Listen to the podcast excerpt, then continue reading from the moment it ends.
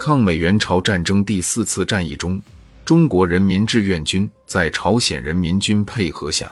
于一九五一年二月十一至十三日，在朝鲜横城地区对美国为首的联合国军及其指挥的南朝鲜军进行的反击战。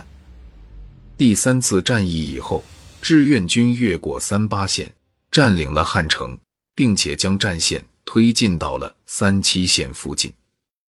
尽管志愿军希望一鼓作气将敌人彻底赶出朝鲜，然而自身却也面临着巨大的困难。由于补给困难，前线已经开始缺乏粮食弹药。无奈之下，志愿军只得停止继续进攻，转而向北撤退。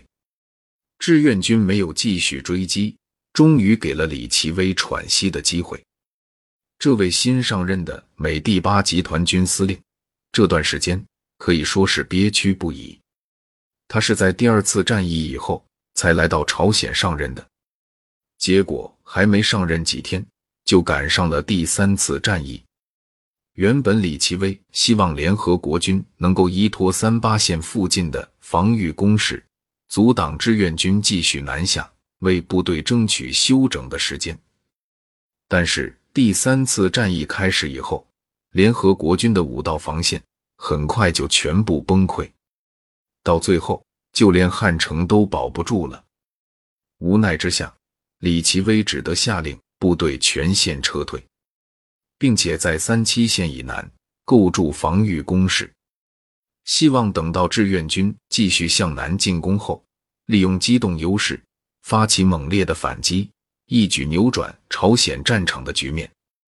一连串的失败以后，就连麦克阿瑟都对朝鲜战争失去了信心。这位联合国军总司令、美国五星上将，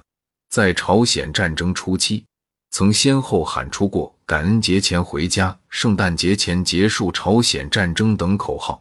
希望能够一口气推进到鸭绿江，占领朝鲜全境。到了这时，他已经完全没有了信心。他给李奇微的要求是，无论如何都必须要守住釜山。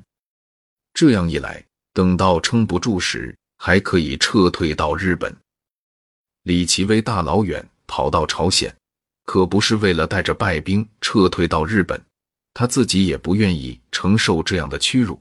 所以他没有接受麦克阿瑟的计划，而是准备发动反击，继续向北进攻。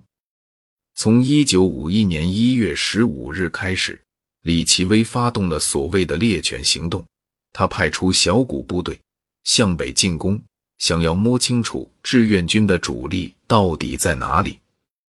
这次行动一直持续了八天时间。向北进攻的美军只遇到了几次小的遭遇战，一直没有遇到志愿军的主力。虽然还没有彻底弄清楚志愿军的意图和防御阵地，但是却给了李奇微一个信号，那就是目前志愿军没有大规模进攻的打算。实际上，李奇微猜对了，志愿军的计划是明年春天发动下一次战役，所以主力都已经撤到后方转入休整，前线并没有多少军队。如果此时发动进攻，很可能出其不意的给志愿军一次重创。